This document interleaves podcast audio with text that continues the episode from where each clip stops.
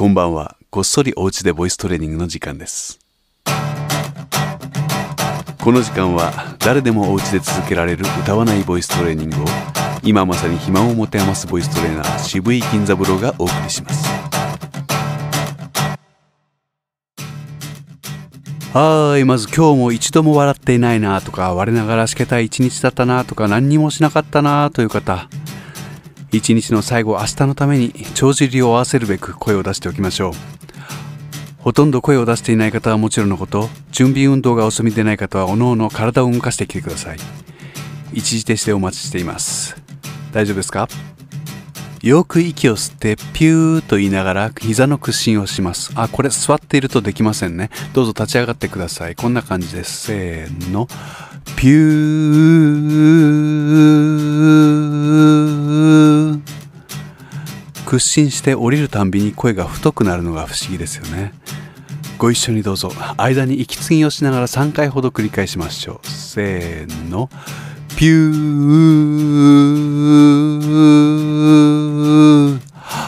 ピュー。ピュー。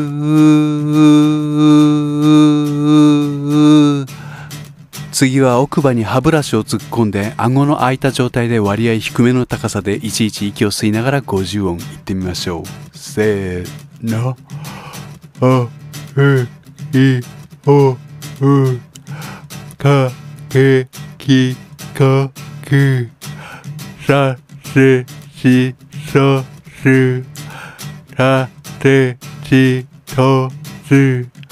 なねにの。ぬはへいほうまめみもむやえいよゆられりろるわ we wi wo u う呼吸の次は口を動かす練習です。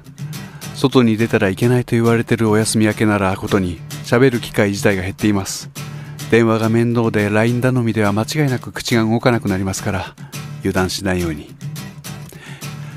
口は笑って縦に開いてあげるものです。鏡を見ながら今日はこんな風に言ってみましょう。せーの。美しいたくましいアホらしい。美しいたくましいアホらしいを言ってみましたが美しいからアホらしいに向かって口が開けやすくなっているのが見て取れましょう。よく考えてくださいね。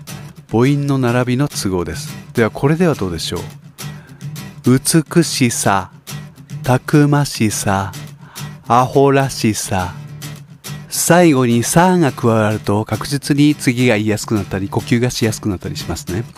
なぜ今までくどくどと口を開けるように繰り返してきたか理由がわかると思います。次の音が出しやすいのです。最後にもう一つ言っておきましょう。うずうずするぬくぬくするブクブクするです。棒読みです。一緒に言ってみましょう。せーの。うずうずするぬくぬくするブクブクする。もう一度。うずうずするぬくぬくするブクブクする。この解説は後半で。繰り返したい方は最初からもう一度再生してください。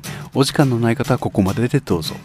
この後少しだけ。いや今回は少々長めに解説をいたします。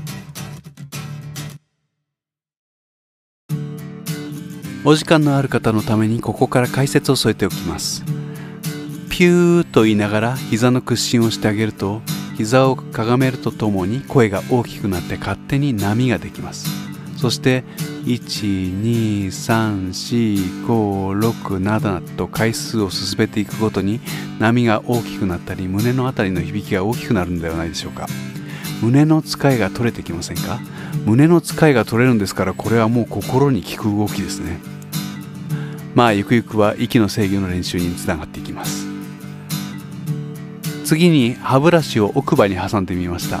実際は手持ちがなかったので指を突っ込んでいます。ちゃんと準備をして読みましょう。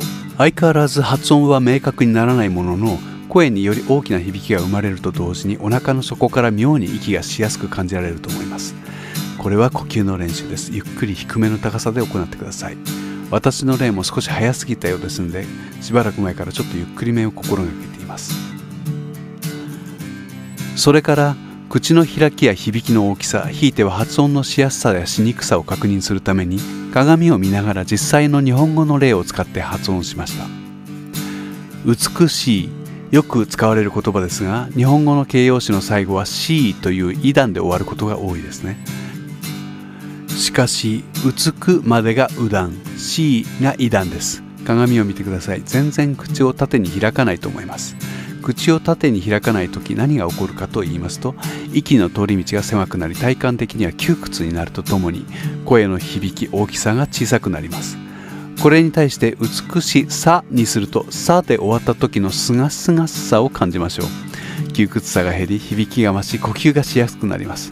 これがおしゃべりにも影響を及ぼすことは想像しやすいでしょう。そして実に歌にも関わらないはずがありません。こういった点に意識が行き渡るようになるとなぜ声がはっきり聞き取られなかったのかとか言いにくかったのか歌いにくかったのかが想像できるようになります。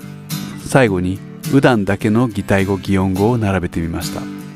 鏡を見てまずはその特徴を体感しましょう。さああなたなら発音や発語についてどんなことを感じられます？これを自分の言葉で表すことはとても大切です。正解はいくらでもあると言えましょう。例えば私なら曲をつけてくださいといただいた歌詞にこんな音の並びが揃うともう間違いなくイライラします。このようにお家でこっそりボイストレーニングは大きくない声で自分の体の動きを観察していきましょう。日に2度3度程度やればもう十分です。ではまた明日。もういいですよ。これ以上聞くと強制的に音声広告や最後はもう歌なんか聞かされるかもしれませんからね。おやすみなさい。渋いちゃん。